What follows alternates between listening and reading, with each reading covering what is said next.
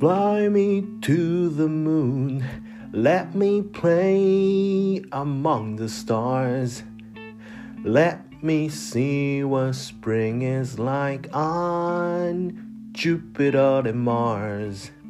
皆様ご機嫌いかがですか？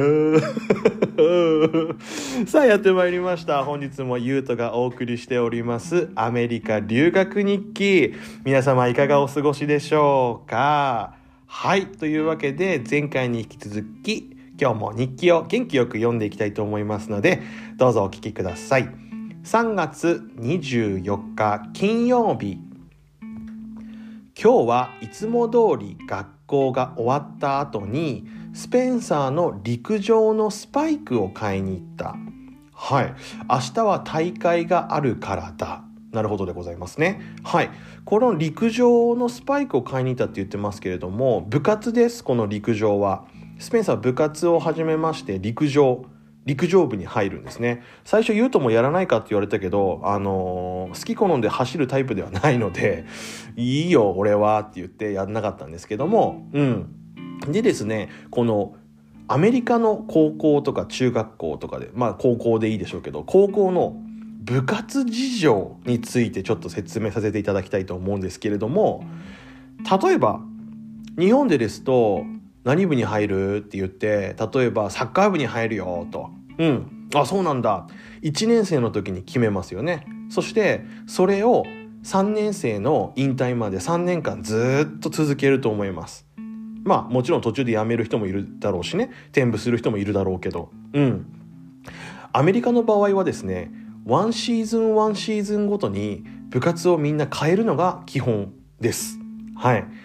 まず、えーと、陸上はえ、ー、とあれは秋かな？秋から冬にかけてのシーズンだったかな？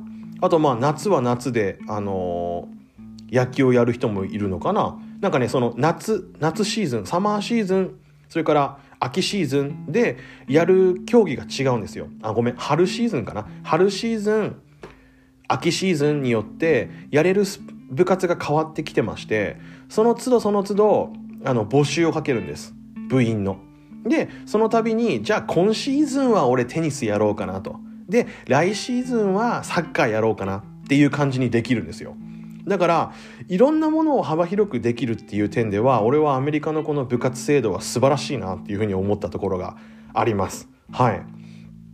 でもかといってねその浅くやるって言ったってオリンピック競技ではやっぱりアメリカがね毎年毎年じゃないけど毎回毎回金メダルとかねメダルの数ではアメリカがやっぱりダントツ一番なのでうん、やっぱり幅広くまずやってみて自分に合うものを探すっていうのも大事なのかなっても思いますよね。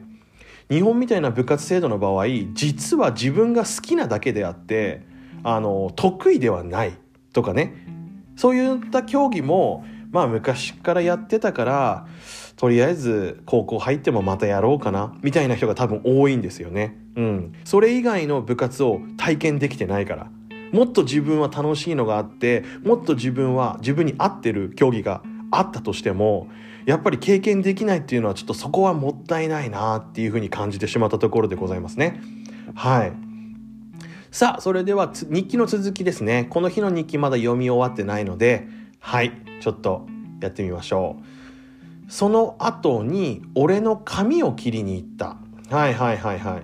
宮子さんに頼みたかったけどその時はいなかったため帰ろうとしたらお母さんに切りなさい的なことをきつく言われたのでいやいやながら中国人のおばちゃんにお願いした。うんこの宮子さんっていう多分日本人の女性だと思うんですけども多分スペンサーはいつもこの人に切ってもらってたんでしょうねだから宮子さんだったら間違いないから言うとも宮子さんに切ってもらいに行こうって言ってお店に行ったんだけどその時はシフトに入ってなかったからあのー、っていうことなんですよね。うん。で、いやいやながら中国人のおばちゃんにお願いしたんですよね。うん。結果的に史上最悪の髪型になってしまった。遠くから見るとまるで女の子に見えてしまうと。あ別にいいじゃんね。覚えてますねこのね。うん。あちょっと書いてますねなんか。えー、パーマ屋さん。パーマ屋さんだったのこれ。パーマ屋さんの中国人は英語が本当に下手くそで受けた。うん。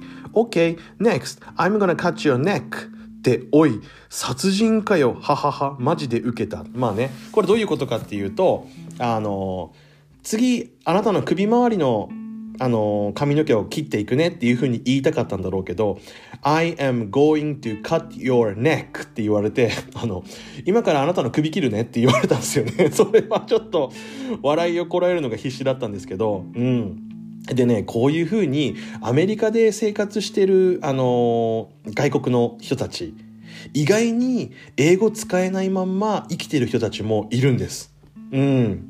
本当に最低限の買い物さえできればいいっていうようなねそれぐらいだけ喋れてればいいっていうような人たちも意外に結構いるんですよね。